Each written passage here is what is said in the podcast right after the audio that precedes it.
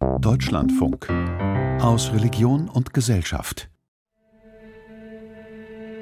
Jürgen Habermas hat vor wenigen Jahren die Summe seiner lebenslangen Forschung in einem umfangreichen zweibändigen Werk publiziert.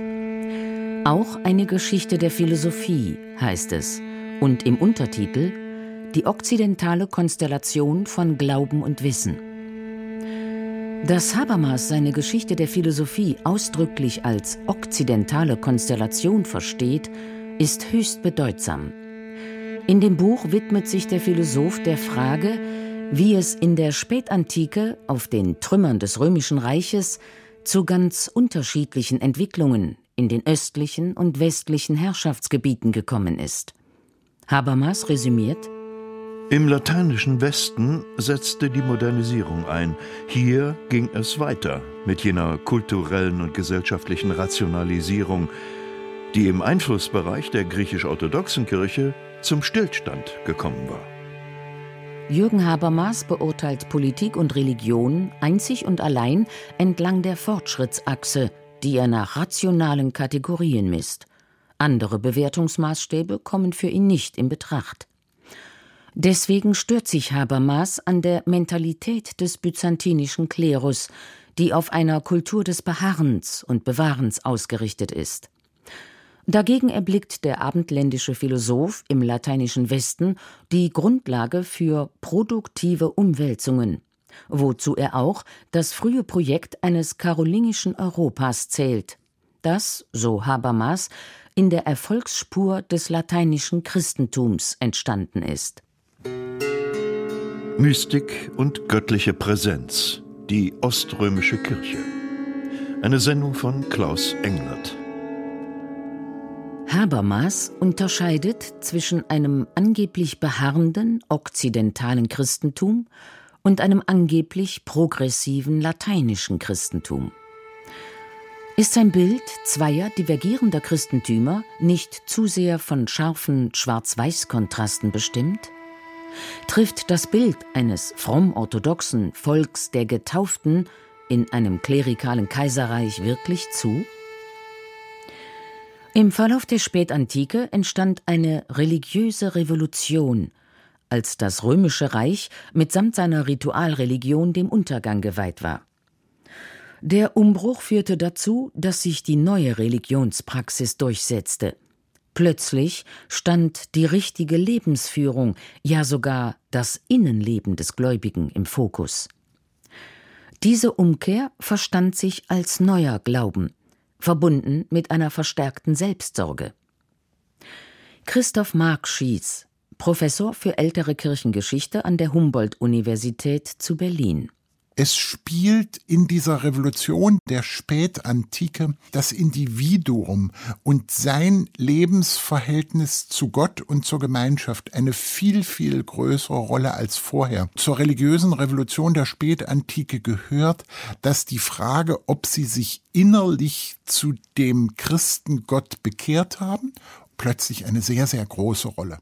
Im Christentum setzte sich die Umkehr zu Gott als Umkehr zu sich durch als ein Versuch, die Natur der eigenen Sünden zu erkunden. Maßgebend dabei war der in Alexandria lehrende Kirchenvater Augustinus. Sein Aufruf an die Christen Geh nicht nach außen, kehre in dich selbst zurück. Im inneren Menschen wohnt die Wahrheit. Zunächst entwickelte sich das Christentum tatsächlich in einer Erfolgsspur, denn im gesamten römischen Reich wandelte es sich zur neuen Mehrheitsreligion. Wenn man verstehen will, warum sich die östlichen Kirchen und die westlichen Kirchen auseinanderentwickelt haben, muss man erstmal darauf schauen, wie in der Spätantike das Christentum aus einer Minderheitsreligion allmählich zur Staatsreligion wurde, im Osten wie im Westen. Man kann diese Entwicklung als eine religiöse Revolution beschreiben, weil sie die Pluralität von Religionen im römischen Reich beendete. Da gab es eine ganze Menge von offiziell erlaubten Religionen. Die religiöse Revolution entwickelte sich zwar mehr oder weniger in beiden Christentümern, doch die sprachliche Entfremdung zwischen dem lateinischen Westen und dem griechischen Osten nahm immer mehr zu. Bereits im Jahr 380, als die westlichen Geistlichen kaum noch das Griechische beherrschten, wurden die Messen ausschließlich auf Latein abgehalten. Selbst der berühmte Kirchenvater Augustinus war des Griechischen nur bruchstückhaft mächtig. In der Folge dünnte sich der theologische Austausch zwischen West- und Ostkirche aus, bis schließlich 1054 das Schisma offiziell verkündet werden sollte. Die religiöse Revolution der Spätantike, wir reden über das vierte, fünfte Jahrhundert, ist, dass es jetzt plötzlich nur noch einen einzigen Staatskult gibt und in dem entscheidenden Dokument des Kaisers Theodosius sogar gesagt wird, der Glaube, wie ihn die Bischöfe in Rom, in Alexandria und in Konstantinopel festhalten, wie diese Bischöfe den Glauben definieren, das ist der reichsweite Glaube, das ist die Reichsreligion. Und das Interessante ist, dass in diesem Dokument von einer Einheit ausgegangen wird, der Kirche in Ägypten, der Kirche in der östlichen Reichshälfte, die griechischsprachig ist, Konstantinopel, und der westlichen Reichshälfte in Rom, und das ist eine Fiktion. In Wirklichkeit ist die soziale und religiöse Spaltung zwischen dem westlichen Rom und dem östlichen Konstantinopel nicht mehr aufzuhalten. Dieses Reich ist eine Einheit aus zwei großen Sprachhälften in der Mitte des römischen Reiches durch den Balkanraum läuft eine Sprachgrenze. Westlich dieser Sprachgrenze spricht man Latein und östlich der Sprachgrenze spricht man Griechisch. Und schon im vierten Jahrhundert merkt man, dass die Sprachdifferenz Latein und Griechisch dazu führt, dass die Kirche des Westens und die Kirche des Ostens nicht an total verschiedene Dinge glauben. Aber wenn sie versuchen wollen zu beschreiben, wie ist denn das nun genau mit dem Verhältnis von der eine einzige Gott in drei Formen, dann merkt man, dass die Griechen das in bestimmten Sprachspielen ausdrücken, die die Lateiner nicht verstehen und umgekehrt. Die Lehrmeinung besagt, dass das Schisma von 1054 die Trennung zwischen weströmischer Kirche und Byzanz zementierte. Doch die Trennung zwischen römisch-katholischer und orthodoxer Kirche wurde in der Kirchenforschung zumeist stark überbetont. Beispielsweise sprach der einflussreiche Theologe Adolf von Harnack während der Kaiserzeit vom Geist des abendländischen und morgenländischen Christentums, als handle es sich um zwei unterschiedliche Religionen.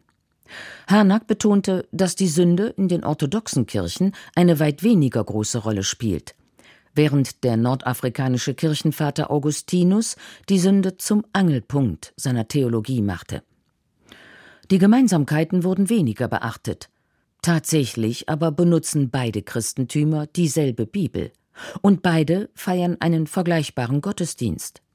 Christoph Markschies relativiert in beiden Christentümern, im Osten wie im Westen, wird an der Revolutionierung der eigenen Lebensführung gearbeitet. Also beide Christentümer etablieren Systeme, in denen man versucht, sein Leben zu verbessern. Die von Mark Schies angesprochene Heiligung des Gläubigen ist in der oströmischen Kirche stark mit dem Ikonenkult verbunden, dem Kern orthodoxer Spiritualität. Dies geschieht in meditativer Versenkung in die Ikonen, die wohlgemerkt niemals das Antlitz des eigentlich unsichtbaren Gottes darstellen. Diese Form der Volksfrömmigkeit ist in der Ostkirche weit verbreitet. Sie verbindet sich sogar mit den höheren Formen geistlichen Lebens. Der während des Stalinismus tätige russische Theologe Wladimir Losky sagte einmal die ostkirchliche Tradition hat niemals scharf zwischen Mystik und Theologie, zwischen persönlicher Erfahrung der göttlichen Mysterien und dem von der Kirche verkündeten Dogma unterschieden. Am Anfang dieser Tradition steht der im 8. Jahrhundert wirkende Johannes von Damaskus. Er gilt als letzter Kirchenvater in der römisch-katholischen Kirche. Gleichzeitig wurde seine Lehre für den mystischen Ikonenkult in der Ostkirche bedeutsam. Über die Wunderwirkung der Ikone bekennt er Ich sah das menschliche Antlitz Gottes, und meine Seele wurde geheilt. Für Andreas Müller, Professor für Kirchen- und Religionsgeschichte an der Christian-Albrechts-Universität zu Kiel, mündet der Mysterienkult in eine andere Form der Glaubenspraxis. Während es der katholischen Kirche immer wieder um das verbindliche Dogma und die richtige theologische Lehre geht, steht bei den orthodoxen Gläubigen die Orthopraxie im Vordergrund. Bei Mystik geht es ja darum, dass man die Nähe oder die Anwesenheit Gottes durch diverse Wege äh, erfährt. Einer dieser Wege ist, dass man durch eine ständige Wiederholung von bestimmten Gebetsformeln sich so weit vorbereitet, dass das göttliche Raum ergreift. Also so würden das orthodoxe Theologen wohl sagen. Orthopraxie ist vergleichbar mit der katholischen Form der Buße, des Rosenkranzgebets, das beständig die gleiche Gebetsformel wiederholt. Wesentlich extensiver wenden Orthodoxe die immer gleichen Formeln des Herzensgebets manchmal den ganzen Tag lang an, um durch mystische Innenschau Gottes Präsenz zu erfahren. Das ist eine Form orthodoxer Orthopraxie. Die göttliche Liturgie spielt auch eine ganz wichtige Rolle. Und grundsätzlich geht es dabei immer darum, jenseitiges Transzendenz im immanenten Bereich symbolisch präsent zu halten. Im Gottesdienst kann man an der himmlischen Welt immer auch schon ein Stück weit teilhaben. Das äh, ist in der orthodoxen Tradition viel stärker vertreten als in der westlichen Tradition.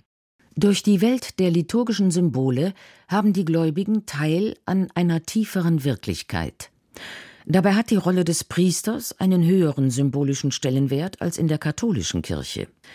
Während der Papst im kirchlichen Dogma als Stellvertreter Christi gilt, heißt es über den orthodoxen Priester Der Priester repräsentiert letztendlich Christus in der Liturgie, der Bischof auch. Deswegen trägt der Bischof in der Regel auch eine Krone, also wie der Weltenherrscher, der Pantokrator Christus. Das Verständnis liturgischer Symbole und die Teilhabe an der transzendenten Erscheinung bleibt ein zentraler Unterschied im westlichen und östlichen Christentum. Es verbleiben Residuen in der Ostkirche, die niemals durch eine Kirchenreform beseitigt wurden. Im orthodoxen Glaubensverständnis gibt es nämlich neben der hierarchisch gegliederten Amtskirche weitere Autoritätsformen, die besonders seit dem 18. Jahrhundert eine Renaissance erlebten. Gemeint sind die Starzen, die geistlichen Väter, zu denen auch Tolstoi und Dostojewski pilgerten, um sich geistlichen Rat für ihr Leben zu holen.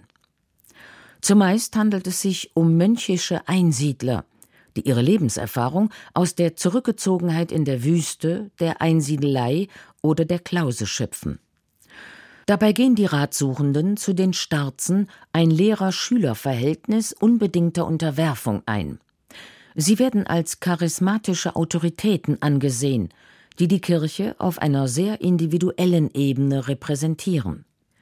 Andreas Müller beschreibt, wie sich der ratsuchende Gläubige einen geistlichen Vater wählt dann geht man ein Verhältnis ziemlich radikalen Gehorsams ein, das für uns Menschen im Westen nur sehr schwer nachvollziehbar ist. Ich habe Texte auseinandergenommen, in denen genau das beschrieben wird, dass man sich den geistlichen Vater vollkommen hingibt und auch Dinge tut, die man mit der eigenen Ratio nicht mehr in Verbindung bringen kann, die aber der geistliche Vater für die eigene seelische Entwicklung für richtig und gut hält. Da setzt es für Menschen, die in einem Staat leben, der von 1933 bis 1945 ganz schlimme Erfahrungen mit Gehorsam gemacht hat und auch solchen Formen charismatischen Gehorsams, da setzt es dann häufig irgendwie aus. In der östlichen Reichshälfte gelten die Eremiten und Wüstenväter als Heilige, als Abbild göttlicher Vollkommenheit. Darauf gründet die Macht des geistlichen Lehrers. Es ist sein Ziel, die Gedanken des Schülers zu vertreiben und ihn am Selbstdenken zu hindern. Andreas Müller sieht in diesem anti-aufklärerischen, ja anti-intellektuellen Konzept eine bewusste Abkehr von westlichen Bildungsidealen. Man sagt oft, die östliche Welt, auch der Islam, haben die Aufklärung nicht mitgemacht. Das finde ich ein bisschen problematisch, weil die orthodoxen Christen sehr wohl mitbekommen haben, was hier im Westen passiert ist, aber bewusst gesagt haben, das ist nicht unser Konzept. Wir haben eher ganzheitliches Konzept. Wir verstehen uns nicht als losgelöstes Individuum, wir verstehen uns mehr als Teil einer Gemeinschaft und wollen von daher nicht nur auf die Ratio bauen. Luthers Reformation zu Beginn des 16. Jahrhunderts lässt sich als frühe Stufe der Aufklärung betrachten. Denn Luther stellte die individuelle Situation des Gläubigen in den Vordergrund, die Freiheit eines mit Vernunft begabten Christenmenschen. Diese Entwicklung des westlichen Christentums blieb ohne Einfluss auf die orthodoxe Religion. Gegenwärtig werden diese historisch gewachsenen Merkmale besonders deutlich sichtbar. Reinhard Flogaus, protestantischer Ostkirchenkundler an der Humboldt-Universität zu Berlin, nennt den antiwestlichen und antiindividualistischen Weg als bewusst gewähltes Identifikationsmerkmal orthodoxer Kirchen. Flogaus, der als Fachvertreter der evangelischen Kirche in Deutschland regelmäßig am ökumenischen Dialog mit der Ostkirche teilnimmt, bemängelt seit Jahren ein schwindendes Interesse der Orthodoxen an diesem Format.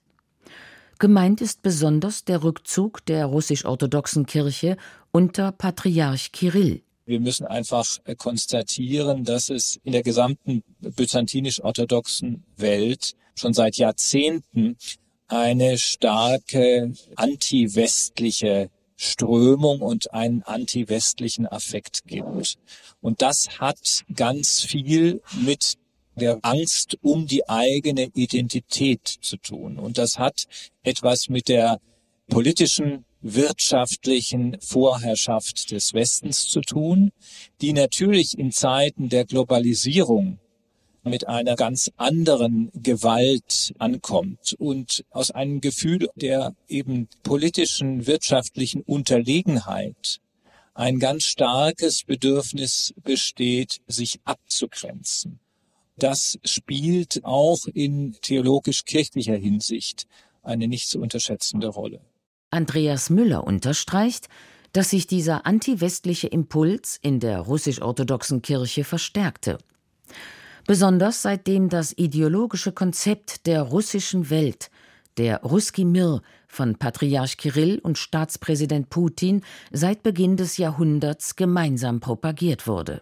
Viele Ideen hat die russische Kirche auch ganz bereitwillig Putin und dem Kreml zur Verfügung gestellt und immer stärker sich auf so eine Symbiose von russischer Politik, russischer Kultur und russischer Kirche eingelassen. Die Buskimir ist in der letzten Zeit massiv instrumentalisiert worden, so instrumentalisiert worden, dass Patriarch Kyrill den Krieg in der Ukraine damit begründet hat, dass es auch letztendlich ein Kampf der Kulturen ist. Also er hat das auf so eine metaphysische Ebene gehoben und gesagt, es geht jetzt bei dem Krieg darum, dass man eben Teile der Ruskimir befreit von den westlichen Einflüssen, von den westlichen Überformungen. Kirill kommentierte die russische Mobilisierung mit den Worten Alle in der Ukraine gefallenen russischen Soldaten werden von ihren Sünden befreit. Das lässt an Papst Urban II. denken, der im Jahr 1095 zum Kreuzzug gegen die Muslime aufrief.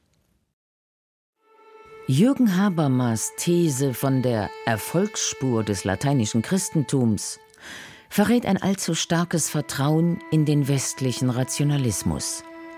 Und dennoch verweist er mit Recht darauf, dass der Erfolg des lateinischen Christentums auch einen reformerischen Geist zeitigte, der selbst jahrtausendealte Strukturen zu erschüttern vermochte. Ohne diesen Geist wäre niemals die Reformation entstanden. Die römische Kirche war niemals ein festgefügter Block. Sie bleibt im Wandel, wenngleich die Richtung ungewiss ist. Das lässt sich über die orthodoxe Kirche nicht im gleichen Maße sagen. Sie müsste sich aus der Staatsnähe befreien, sich vom ideologischen Konzept einer politischen Theologie lösen. Sie hörten Mystik und göttliche Präsenz, die oströmische Kirche Eine Sendung von Klaus Englert. Es sprachen Hildegard Meyer und Hendrik Stikan. Technik Schukri Gustmann. Regie Nadja Kukuli-Marx. Redaktion Christiane Florin. Deutschlandfunk 2023